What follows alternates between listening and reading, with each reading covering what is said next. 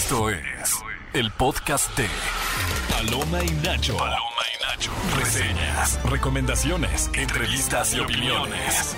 Paloma y Nacho. Solo para cinéfilos de buen gusto. Bienvenidos a Paloma y Nacho en este bellísimo sábado 6 de mayo. Estoy muy contenta de acompañarlos. Mi nombre es Gaby Mesa. Te Gaby Mesa con Z para los amigos. Ay, yo también los extrañé. Sí. ¿Cómo estás, Bully? ¿Cómo te fue? Me fue muy bien, de- es que de- me ausenté una semana. Eh, un usurpador tomó esta bella silla de Paloma. Eh, pero ya regresé. No sé cómo la madre, soy Paola. Vino Paulina en mi lugar, pero ya volví. Ya volviste. No, me fui Hermosillo porque nació mi sobrino. Eh, oh, estoy muy contenta. ¿Qué Es muy tal? bonito ser. Quienes nos escuchan, si son tíos, saben lo bonito que es ser tío. Porque es todo el amor, menos O sea, la tanta responsabilidad de ser mamá. yo, yo siempre he dicho, la, la, una de las labores básicas de cualquier tío o tía es llevar a los sobrinos al cine. Bueno, este tiene una semana de nacido. Pero lo que me refiero es que tú no te vas a escapar de la sala junior en años. ah, no. Años. No, o yo sea, años. Aparte, nunca he tenido el pretexto de, De ir a una sala sala, Junior. Cinépolis Junior a, a ir a Yo, yo, o sea, a ver, no estaba abierta al público para que no piensen nada, nada extraño, pero en, en una ocasión tuvimos una función de una película en una sala junior. Yo fui la persona más feliz, yo me aventé de esa resbaladilla, yo me pasé por todos esos tubos, me metí a la alberca de pelotas y estuvo increíble. Además, yo nunca tuve al tío, muchos de ustedes seguramente sí tuvieron a esa figura, primo, tío, hermano, quienes les dieron como una guía del cine, ¿no? De, mira esta película Terminator, o The Mm. Matrix, o Karate Kid, ¿no? Hablando como de generaciones millennials. Yo nunca tuve eso, la verdad. No. Eh, yo fui criada solo por Mary Poppins. Pero yo sí Los seré musicales. la tía que ponga a mi sobrina a ver ¿Qué películas. película Aquí está le vas a Mulholland? Drive, ¿no es cierto? Aquí está, Eh, sí. No, pues Aquí empezaré está con los- Cronenberg. aquí está, mira, aquí. Es Ajá, cine. David Cronenberg, es cine. No, pues empezar con las infantiles, que además, ¿sabes qué me gusta? Que hubo un momento, incluso de un año hacia 20, bueno, me estoy volando la barda, de un año a 10 años atrás, en donde ya casi era imperativo una animación en tercera dimensión, porque las generaciones más jóvenes como que ya no conectaban con un 2D, y ahora ya estamos viendo cómo otra vez la industria de, de la animación, sobre todo en grandes estudios, que son los que se popularizan más, como con Spider-Man Into the Spider-Verse o Across the, the Spider-Verse. Eh, la próxima película también que viene de, de Disney, etcétera, ya están implementando otro tipo de animación que no es necesariamente en 3D, sino que es otra combinación, otro estilo. Yo estoy muy emocionado por la siguiente de Shrek. Después de haber visto el gato con botas, ¿cómo Porque se yo veía también siento que en Shrek- la pantalla? ¡Wow! porque quizá con Shrek incluso hagan ese cambio, ¿no? De, Claro. de animación. Entonces uno como que antes pensaba, no, pues a mí, vamos a decir, a mi hijo, a mi sobrino, ya no le va a interesar tanto este clásico porque se ve, entre comillas, viejito, porque es un 2D y ahora siento que es otra vez como que le dio una renovada, ¿no? Porque ¿Qué es pues, lo que ya le, no dista tanto. le está pasando mucho a Disney? ¿No? Tenemos Sí. en puerta el estreno de La Sirenita. Eh, que qué emoción. Estoy muy Yo emocionada. estoy muy, muy Estoy muy emocionado. emocionada. Y tenemos en puerta esta, esta, esta eh, versión live action, pero qué chistoso que estamos regresando a las películas animadas. Entonces no se cancelan o no se vuelven eh, obsoletas las versiones animadas. Digo, acaba de salir la película de Peter Pan y Wendy, ¿no? O sea, exi- existe la versión animada y existe la versión live action y no necesariamente tienen que ser iguales. A mí me dieron una lección muy importante una vez que vi una serie animada de Star Wars y un episodio en particular de esta serie que era una antología. Yo dije, me encantaría ver esta historia en live action. Y la persona, un usuario, me comentó como, ¿pero por qué? Ajá. Si esa es su propia forma de arte, el que sea una animación, porque tiene que ser un live action para que adquiera más, más valor para ti. O sea, me cayó la Sí, boca por sí. completo. Pues ¿eh? te Dije, cae- te cae un 20 muy claro, grande. dije, tiene toda la razón. Y, y creo que, por ejemplo, el anuncio de la nueva live action de Moana es cuando ya se empieza a sentir que es una idea que se tuvo dos años atrás Ajá. y que ahorita es como, mm, Ya no es quizá hubiera sido mejor invertir ese presupuesto en otra película animada porque la animación está cobrando una fuerza bien interesante. Sí, nuevos estilos de animación, qué emoción.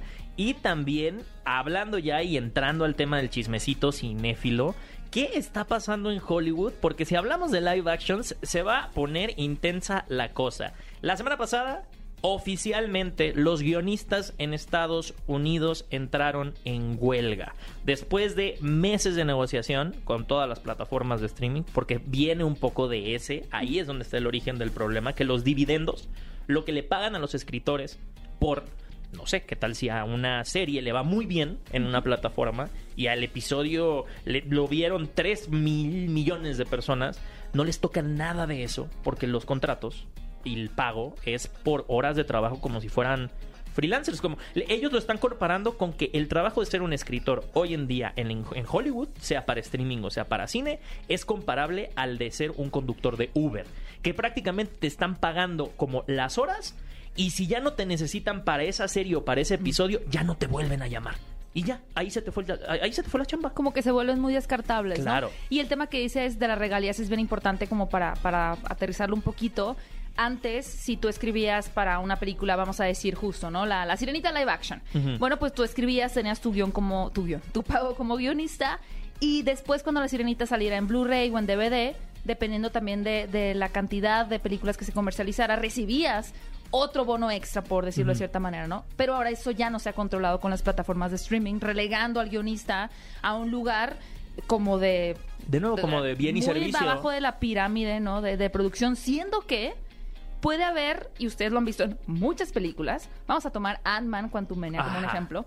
Ustedes pueden ver eh, buenos efectos especiales, un gran elenco, un buen director, pero si el guion no es bueno, ya perdimos. O sea, la esencia de toda producción, la base, la sustancia, Ajá. ¿no? Es el guion. Y de ahí entra también este otro eh, reclamo que se hace, esta exigencia que tiene que ver con la inteligencia artificial.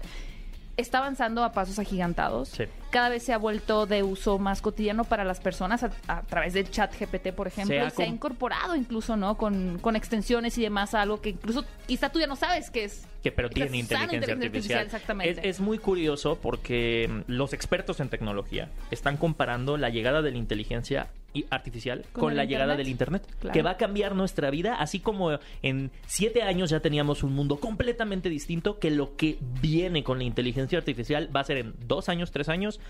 No vamos a reconocer el Internet como lo conocemos ahora. Verdaderamente nuestra vida va a cambiar gracias a la inteligencia artificial. Sí, y, y dentro de estos cambios, pues los guionistas están tratando como de blindar, ¿no? De no ser sustituidos por inteligencia artificial, porque hay que justo con, con prever esa situación, ¿no? Teniendo eso en, en vista, decir, ¿qué puedo hacer yo para proteger mi trabajo como creativo? Y es donde no se están poniendo de acuerdo, ¿no? La, la, la industria y los guionistas. Entonces, pues yo creo que sí van a tener que llegar a un acuerdo porque la última huelga me parece que fue hace 14 años. Fue en el 2007. 2007, eh, 100 días tardaron en llegar a un acuerdo, que son que más de casi cuatro meses, más y o hubo menos. Retrasos fuertes. Claro, esa es la pregunta también aquí base, ¿no? ¿Cómo me va a afectar a mí como público Ajá. esta situación? A ver, por ejemplo, si tú estabas viendo eh, una Yellow- serie... Yellow Jackets. Una serie, Ahorita que le estaba yendo muy bien esa serie y estaban Ajá, en su se segunda confirma temporada. segunda temporada. La huelga empezó el día en el que empezó el taller para escribir la tercera temporada. Pues cancelado. Entonces eso ya tiene un atraso. Una película tal vez si estaba en proceso también de escritura, una secuela. Avatar. Avatar, bueno, Avatar ya estaba terminada. Bueno, pero no todos los guiones. No, vamos a suponer que Avatar 4. Estaba Avatar 4 o no sé ni 5. cuántos Ajá. son. No, sí, son cinco. También se detiene, ¿no? Entonces las fechas tienen que empezar a moverse y esa fecha empuja a la otra producción y a la otra y a la otra. Las que no est- están tan afectadas, claramente son las producciones que ya tenían el guion, pero siempre puede suceder ya filmando que digan, "Mm, como que esta, esta escena es, mm, ya no funcionó tanto la química en los actores, el diálogo se sintió como eh, Acartonado. hay que modificar. Pues, ¿quién lo va a modificar? Porque no hay escritores en set. No hay escritores, exactamente. Entonces sí afecta, eh, pues de primera mano a la industria, a las producciones y vamos a empezar a ver los efectos de esta huelga en un quizá en unos 3, 4, 5 meses y durante, ¿no? Pues el tiempo que Eh, siga, mm, un año, dos años. Misma Drew Barrymore iba a conducir los MTV Movie Awards Mm. y se bajó del, del barco el jueves. Se bajó y dijo yo no lo voy a hacer en solidaridad por los escritores porque no solamente están parando los shows que se van a filmar. No, los que están los también en shows vivo, vivo. como SNL. Saturday Night Live mm, terminó su temporada faltándoles tres episodios, no la pudieron terminar. Eh, todos los late night shows están parados, todos. O sea, estamos hablando de shows que se escriben diario. Programas eh, tipo unos MTV Movie Awards, ceremonias de premios. Imagínense cuánto va a durar esto para ver qué va a pasar con los Oscars, qué va a pasar. Y seguramente esto va a repercutir en la siguiente entrega de los premios Oscar. Claro, y además una última mm, eh, nota que hacen ellos antes, justo como salían las películas que tenían estas mesas de escritores como shows que dices tú de Saturday Night Live, ¿no? De, ay, pues se me ocurre ese chiste o aquel y demás. Bueno, pues antes las mesas de escritores quizá eran de 15, 20 personas y de pronto los empezaron a reducir a 6, a 5, exigiendo eh, una cantidad de trabajo muy pesada a menos gente para pagarles menos. Entonces también esa es una consideración que, que hay que tener en cuenta. Y precisamente con este tema de eh, la huelga de guionistas en Estados Unidos tenemos la nueva encuesta de la semana, donde queremos preguntarles, ¿creen que en algún momento la inteligencia artificial sustituya la creatividad y la imaginación de los guionistas? ¿Sí o no? Yo no creo. O sea, yo no creo que, que a toda inteligencia artificial se le tiene que guiar. Yo creo que sí tiene que existir la labor de... de ah, facilitan procesos, la inteligencia artificial facilita procesos, pero si no hay una mente creativa detrás, o sea, lo que no se puede suplantar es el ingenio humano. O sea, ¿cuántas herramientas de arte podemos tener dentro de la inteligencia artificial? Pero si no hay un buen gusto detrás para guiar y que conozca eh, las sensibilidades humanas, artísticas, creo que no llega. Puede llegar a comprender cosas la inteligencia artificial, pero se le tiene que guiar. ¿Tú? Híjole, yo de alguna manera como que siento que esto que estás diciendo lo vamos a ver dos años después y vamos a decir, ay, que no sé. ¿qué? Ya, ya despedidos desde nuestra Sí, casa sí, porque sí. nos va a reemplazar la inteligencia Sí. artificial aquí en Paloma y Nacho. Yo, no, no vayan al rato, Paloma y Nacho, que vayan a hacer Sí, ya. inteligencias artificiales, eh, que se Totalmente. estén ahí cocinando. Mandamos a nuestro holograma. que se, se hablen solo, sí, se escriba solo el programa. Oigan, cinefilos, vamos a escuchar un poco de música y aprovechando que ya se acerca el estreno de live action de La Sirenita, vamos a escuchar la versión de su protagonista Hailey Bailey de Sí. una un tema emblemático muy bonita. que es Part of Your World de el próximo soundtrack de La Sirenita de 2023. Están escuchando Paloma y Nacho. Estás escuchando el podcast de Paloma y Nacho. ¿Qué tengo aquí? Qué lindo es. Es un tesoro que descubrí. no, creo que mejor me voy a esperar a que Esa salga la la, canción. sirenita, ¿no? Mira, para mí te voy a ser muy sincera. Para mí esa es la mejor canción de todos los nuevos clásicos de Disney. Ah. Porque es tan inocente el pensamiento Sí. de Ariel. O sea, ella realmente piensa. Y digo, al final nos hacen creer que sí es así, lo cual está un poco raro, pero ella realmente piensa que hay algo en la humanidad que es hermoso y perfecto. El Claro. fuego, las caminatas, la danza. Y siento que es una forma, por ejemplo, cuando lo ves de niño, de descubrir ese punto de vista de- del humano muy bonito, muy ingenuo, muy inocente. Sí. Me encanta esa canción. Porque además lo descubre a través de estos objetos, ¿no? Que creo que es como De la cajita musical, el cachivache, el tenedor. Eso de Kashibashi ese tenedor. Sí, ah, sí, es verdad. Los Nosema Pop son Los otra no se cosa. Bob son otra cosa. Que es que si la sirenita estuviera en esta época, seguro sería puro celular. Puro iPad, Puro que su sí, tablet. que su tablet. que, Ay. ¿qué tengo aquí? Qué Las lindo pegajosas que se usan ahora los slimes. Está- me gustan mucho esos. es. Sería muy, sería muy raro una versión de la sirenita. Todos los clásicos de Disney serían raros adaptados a la era actual. No, mejor dejémoslo así, pero estamos así. muy emocionados por esa película live Sí, action. Y alguien que no dejó las cosas así, siguiendo el chismecito, es la academia. Porque, ¿qué creen? La Academia de Cambió Artes y Ciencias Sus reglas para los Óscares del 2024, después de que ya les ha pasado de todo. O sea, yo creo que lo único que les hace falta es que tiemble. Ahí en la un día. Les el darían un buen rating. Sí, ah, claro. No sé. Y el Will Smith, ya, no sé qué, deja de hablar de mis Will cosas. Smith, ese sí, por si se preguntan qué ha pasado con Will Smith, su última película que se estrenó en plataforma no fue muy exitosa. Mm, creo que- choto.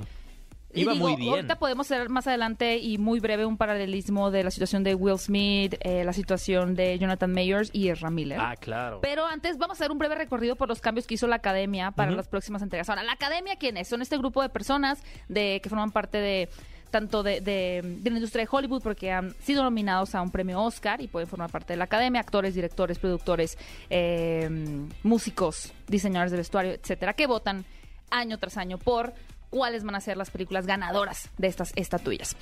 Debido a la controversia que sucedió este año con la actriz Michelle Yeoh, que era el protagonista de Todo en todas partes al mismo tiempo, en la que publicó una imagen donde básicamente hacía ver a la gente que ella merecía ganar más el Oscar que Kate Blanchett. Un día antes. Un día antes de Cuando los estamos premios. hablando que es una época de veda. Como la No veda hacerlo. electoral, tú no puedes hacer eso. No puedes hacerlo, pero todavía la academia no había integrado el tema de redes sociales. O sea, como que sí, sí estaba integrado, pero no con tanto detalle como lo acaban de hacer ahora. Sí, o sea, antes de las redes sociales la restricción era más como tú no puedes salir a dar una entrevista. Y decir, "Vota o- por mí". Ajá, o que te hagan un artículo en una revista y la revista salga el fin de semana en los Óscares y digan que tú deberías de ganar Y un no puedes eso. compartir en Instagram. Bueno, eh, por ejemplo, una de las nuevas reglas que, que lanzan a través de un comunicado es que no se pueden discutir las preferencias de voto ni las preferencias de voto de otros miembros en un foro público. Es decir, si yo soy miembro de la academia y yo quería, yo quería que ganara TAR, yo no puedo ni hacer un tweet, ni poner en un foro, ni en Reddit, ni en mi canal de YouTube, ni aquí en este espacio decir, yo quiero que gane TAR. ¿Qué vas Eso a hacer cuando seas miembro de la academia?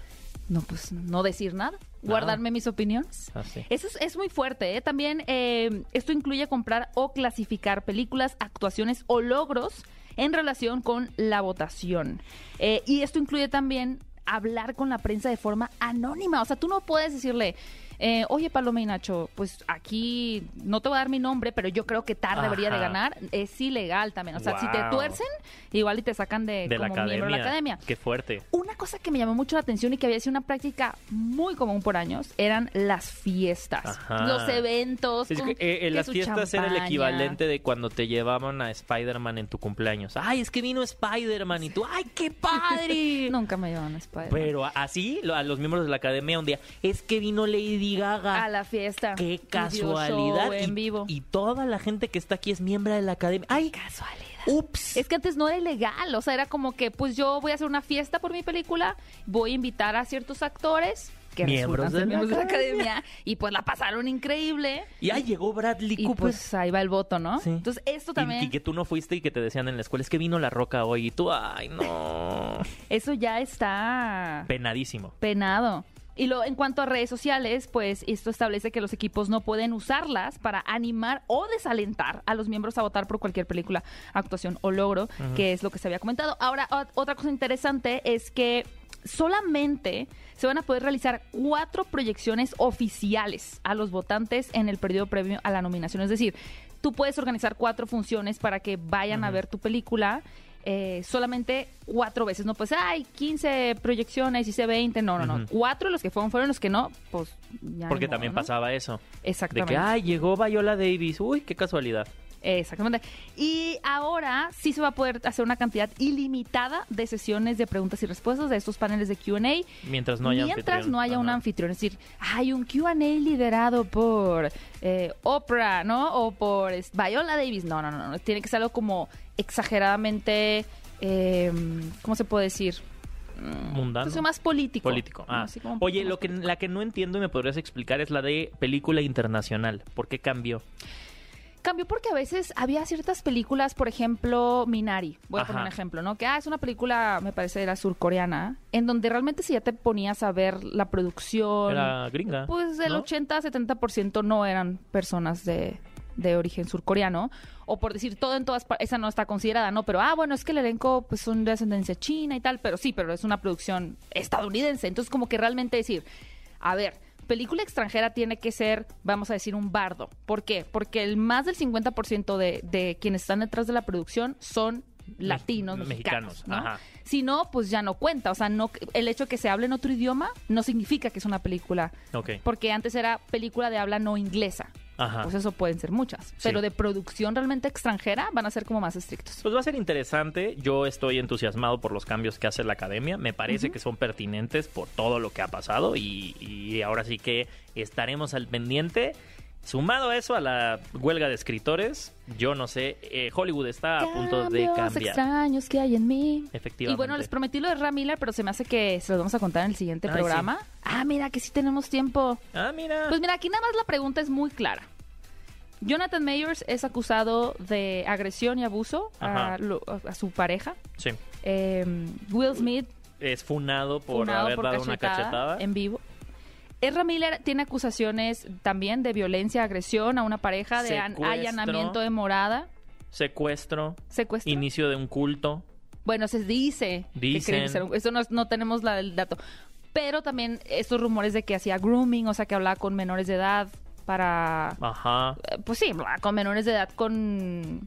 Tú puedes explicar mejor el grooming. El grooming es sí, es hablar con menores de edad para irlos a aprovechar una posición de poder, Aprovechar una posición de poder. sí. para ir eh, como tenteándolos, como para irlos acercando a ti, como, Justo. como pesca, como por estarlos pescando, por así decirlo, para que estén ahí. Y hubo una chava que, que bueno, hubo varias acusaciones de grooming de parte de, de Ezra Miller a menores de edad.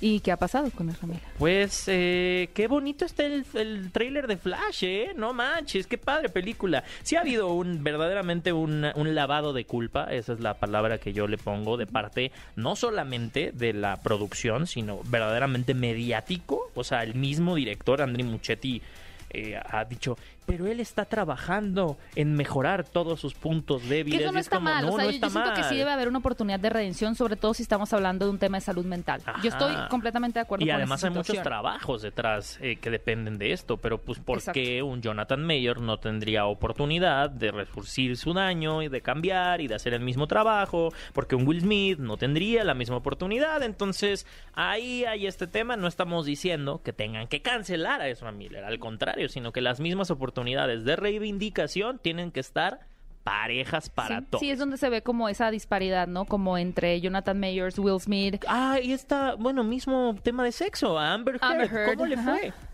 No le Del- fue muy bien. No le fue muy bien, la sacaron del proyecto, sustituida, igual. Bueno, no la sacaron del proyecto, sigue en Aquaman. Ah, siguen Aquaman. En Aquaman 2, Pero que le oficialmente quitaron eh, Amber Heard escenas, sigue ahí. supuestamente. Pues eh, la gente sí, o sea, sí hay más una manifestación en, en contra, ¿no? De que siga ahí. Esto es un tema como para que ustedes también lo, lo consideren y lo analicen, ¿no? La postura. Porque también yo hice una publicación muy, muy genuina en redes sociales preguntando por qué molestaba tanto el regreso de Amber Heard a Aquaman 2, pero no Ezra Miller en Flash. Y de repente no sé dónde salió un chorro de gente diciendo, no, pero si nadie apoya a Miller. Cuando yo subí un video hablando de que me generaba un poquito de conflicto Ezra Miller, eran miles de comentarios de eres tú sola contra el mundo, porque Ajá. todos apoyamos a Ezra Miller. Entonces yo no entiendo Sí. dónde está parado el público. Por eso Por es importante algo que Zack lo Snyder lo, eligió y es como, oigan, ya, can- Es un tema muy con- complicado, pero vamos a ver, creo que lo vamos a poder realmente medir Cuando una vez la estrenada película. la película Sí. y ver cómo disminuye la conversión alrededor de estos Que tú sabías acusaciones que a ya hubo gente ahí de el tío Cinépolis y Que de ya vieron. que ya la vieron, Mira, ¿eh? sí. No nos dijeron, ¿eh? Qué emoción. No, pues es que ya nos están empezando a sustituir con inteligencia no ya artificial. la vio la Imagínate inteligencia cuando artificial. Estás escuchando el podcast de Paloma y Nacho. De la pantalla grande a tu radio. La entrevista en Paloma y Nacho.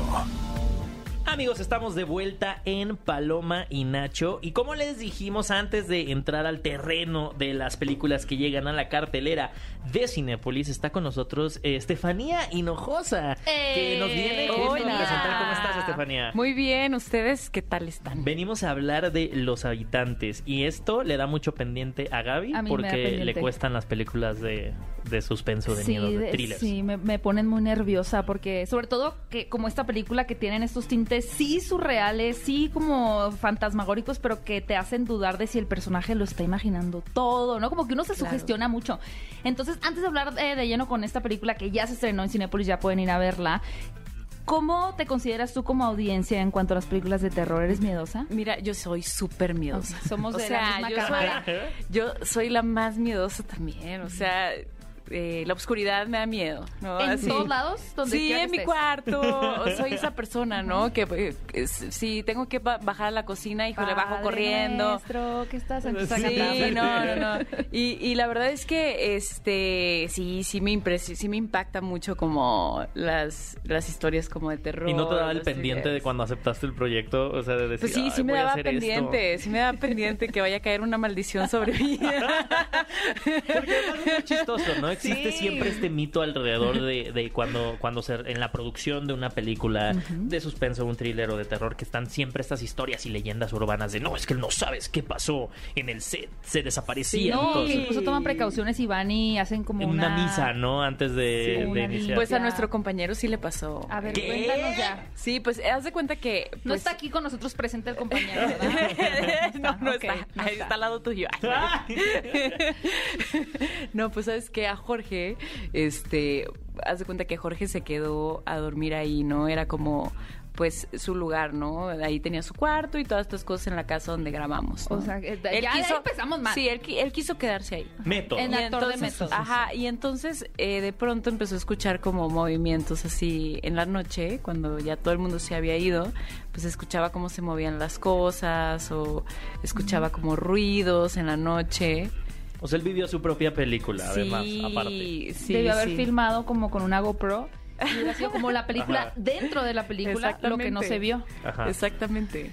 Y Sí. yo, Eso cuenta te- Jorge. Eso, eso dice él. Yo quería preguntarte si más bien no había desmitificado este miedo que tenías, el ya formar parte, porque cuando a mí me da mucho miedo una película, como que pienso, es una producción, es falso, la cámara está en algún lado y como que eso me ayuda. No te ayudó en cierto, ya vi que no, porque hay una historia de terror que ocurrió en el set, pero ya ver los procesos un poquito de, miren, en postproducción vamos a poner aquí al fantasma o a la mano, tal, ¿no te ayudó un poquito a ser menos miedosa? Sí, claro. Sí, sí, sí. O sea, sí, como que, pues ya ves, estás en el proceso, ¿no? Eres parte de todo eso y pues cada escena se hace como de una forma bastante, pues, estructurada, ¿no? Entonces, sí te, sí relaja muchísimo el, el estar como en el set y, y dices, bueno, ok, esto es parte de... Y en ningún momento, porque digo, está por ejemplo la, la anécdota que siempre, siempre cuento de. Me encantan las películas de terror eh, y Rec. Eh, justo cuando le estaban filmando Rec, había unos momentos en donde a los actores no les decían absolutamente qué iba a pasar. Eh, para Claro. llevar esta, esta sorpresa. Tuvo momentos en donde dijiste, bueno, tal vez debería de guardarme aquí para, para dejarme sorprender y que no me digan, o, o si decías, no, sabes que sí, échenme todo lo que va a pasar porque prefiero Sí, a, saberlo. a mí échenme todo. Sí, yo en ese momento sí quería, pero creo que es un gran método.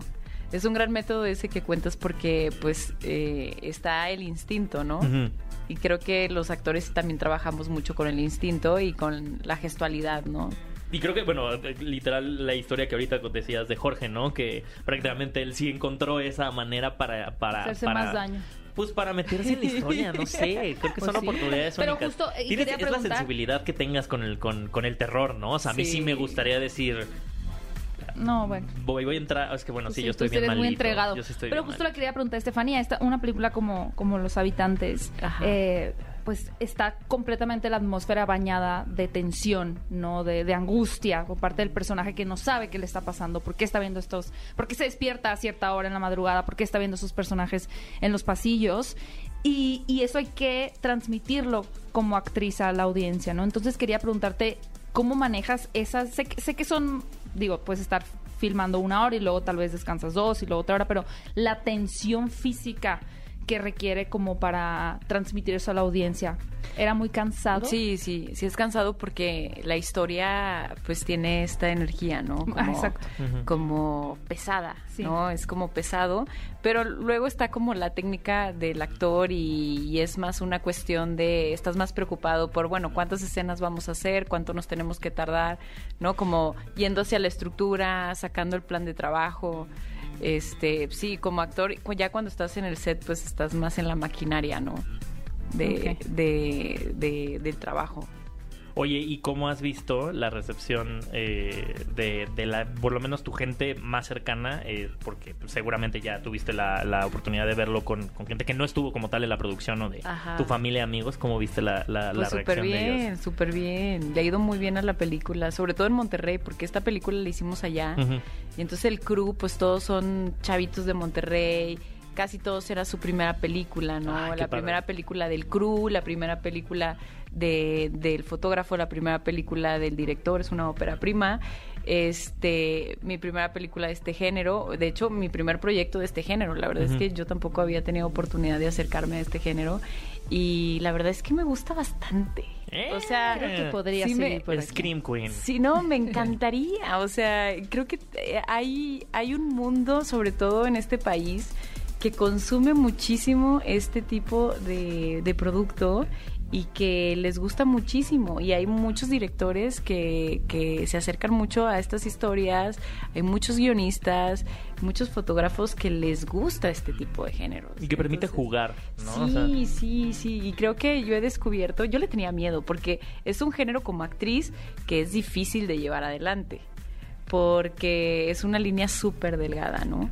Entonces eh, descubrí que me gusta mucho. Ay, qué emoción. Qué Y que padre. quiero hacer Más más. que habita. Únete al club, al Quiero club del hacer horror, más, al quiero club hacer del más. terror. Para eh, los cinéfilos Sí. que nos escuchan, eh, si puedes de, bueno, desde tu viva voz contarles de qué trata Los Habitantes. Bueno, Los Habitantes trata de un matrimonio de Emiliano y Nina. Eh, ellos pues van a, a volver a comenzar su vida, han decidido volver a comenzar eh, de nuevo, ¿no? Eh, y se van a la ciudad de Monterrey. Entonces ahí encuentran una casa, se instalan y de pronto van empezando a surgir ciertas situaciones muy extrañas en donde pues no saben muy bien qué es lo que está pasando, ¿no?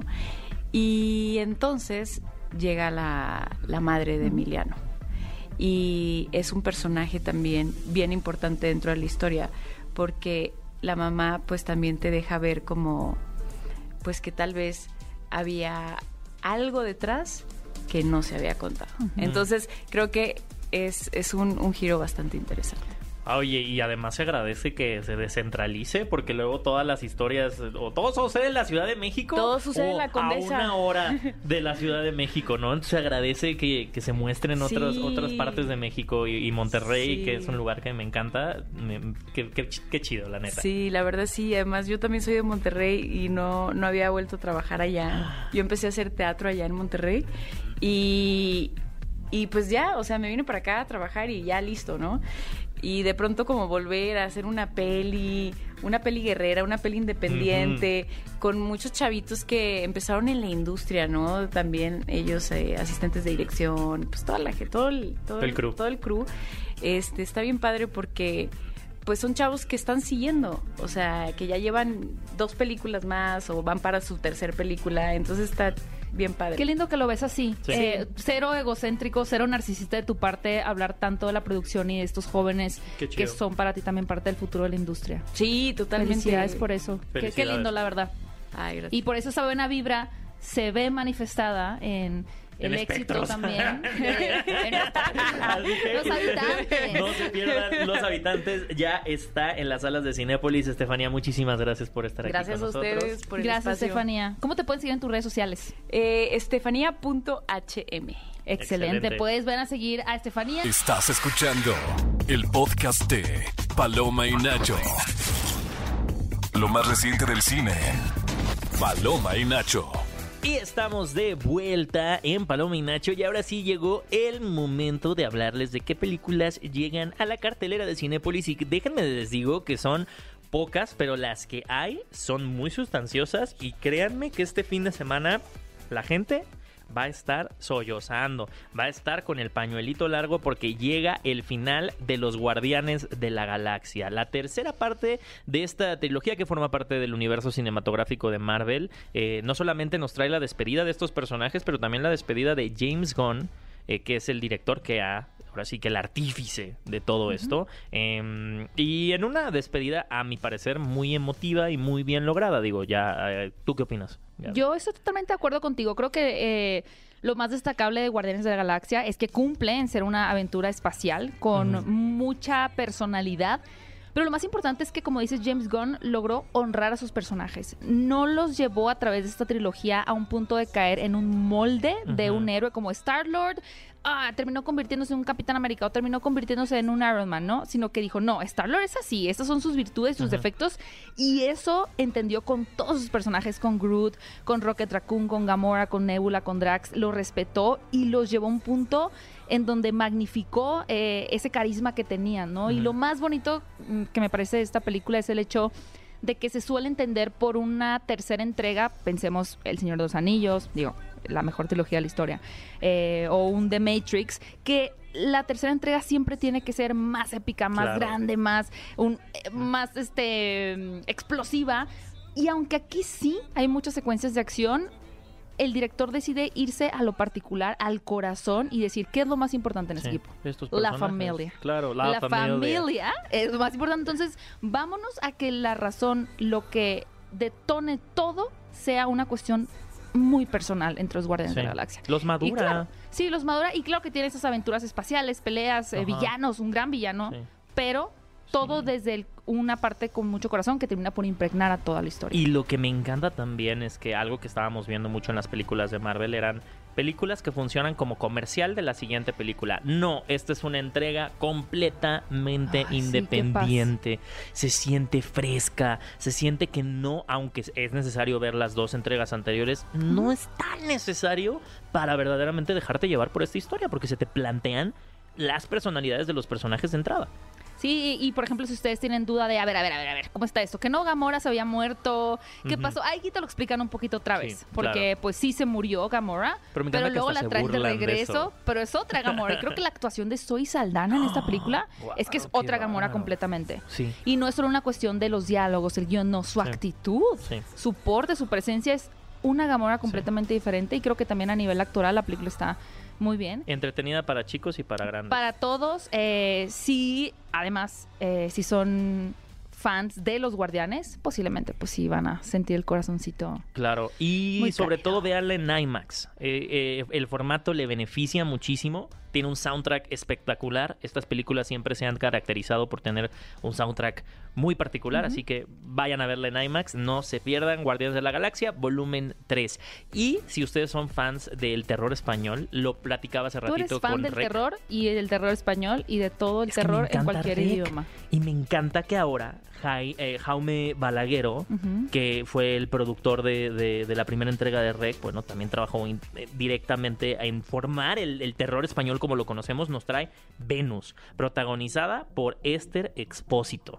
O sea, la gente ya ha dicho que a partir de esta película, Esther Expósito es la Scream Queen española Definitiva. oficial definitiva. Que además tiene esta premisa de una chica que se roba como un paquete de drogas y que después las lleva a su casa y descubre que hay como toda una circunstancia tenebrosa alrededor de, de lo que se robó, ¿no? Como que se robó lo que no tenía que robarse Algo que era más allá de... de Ajá, y ese punto de partida que puede ser como, claro, una historia de, eh, eh, alguien que se roba algo, la persiguen, la hostigan, se transforma en un terror abstracto y cósmico. O sea, realmente aquí Ay, una propuesta eh, muy arriesgada.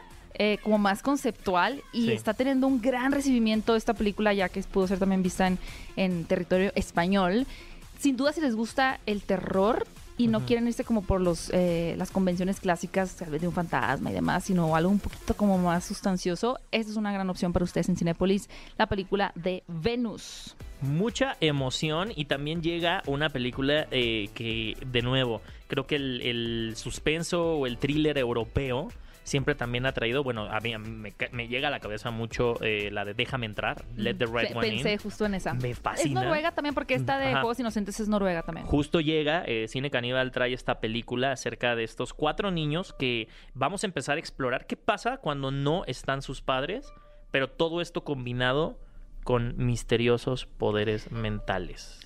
Hay poderes, los niños tienen poderes. El tema aquí, y digo, no, no es un spoiler, pero voy a soltarles un poquito para que digan, ah, sí la quiero ver. Ajá. este descubre cada uno cuál es su habilidad, pero uno de ellos pues es corrompido, ¿no? Descubre Ajá. que puede manipular situaciones para que esos niños puedan o la gente pueda cometer acciones atroces, violentas. Y ahí desde va. la vista de un Sí. niño, o sea, está muy macabro. Y creo que justo utilizar el recurso de los poderes para explorar la naturaleza, porque creo que también explora un tema muy importante que es, ¿somos buenos por naturaleza o no? ¿No? O sea, el niño es bueno, el infante es bueno por naturaleza o no. Está muy interesante el diálogo que trae Juegos Inocentes y creo que es una película que igual vale la pena ver en una sala de cine. Esas son las opciones que tienen para ver este fin de semana. Juegos Inocentes, Venus y Guardianes de la Galaxia, volumen 3. Y Los Habitantes también, que sigue En disponible cartelera. en la cartelera de Cinépolis. Estás escuchando el podcast de Paloma y Nacho. Paloma y Nacho está de vuelta y no venimos nada más nosotros quienes estamos en el micrófono, que está aquí mi queridísima Gaby Mesa y su servidor Bully, sino que tenemos una llamada para seguir indagando el tema de la inteligencia artificial. Gabriel, ¿estás por ahí, Tocayo? Hola, hola, sí, buenos días. ¿Cómo estás? Oye, yo Buenos dije, días. me robó este Todo mi perfecto, nombre, pero somos tres Gabrieles en esta llamada. tres Gabrieles. Puro llamada de tocayo. Ay, qué bonito, los tres Gabos. Así es. Espero que nuestro gusto también en, en películas esté, esté parecido, ¿eh? Oye, antes de, de preguntarte cositas específicas de, de cuáles son tus películas favoritas, te quería preguntar sobre si crees que en algún momento la inteligencia artificial va a sustituir la creatividad y la imaginación y vamos a empezar a ver estos guiones escritos por inteligencia artificial. Pues Yo la verdad creo que no, porque la inteligencia artificial nunca va a tener el sentir de una persona, un guionista, un humano. Nunca va a tener como esa parte de transmitir un sentimiento, que al final de cuentas en todas las películas lo hace. Pues, ¿qué crees? No estás hablando con Bully y con... Estás hablando con una inteligencia. Ah, te creas. No es cierto, Gabriel, no es cierto. Se la creí, se la creí. Sí se espantó, se quedó callado, dijo, ah, Es que chis. pudiese ser. sí pudiese ser, sí Ay. pudiese ser. Todavía falta un- un- un- unos años para que veamos eso, Sí. pero la realidad más bien yo creo que va a ser interesante empezar a ver películas cuya temática sea la inteligencia artificial. No, ya tiene rato. ok. Pues Bueno, todas las de Flip K. Dick, del robot. Hair, es verdad. Sí, Minority Report, ya todos es manejar inteligencia. ¿Tienes alguna película favorita de ciencia ficción antes de despedirnos de ti, Gabo? De ciencia ficción, no sé si cuente como Pulp Fiction.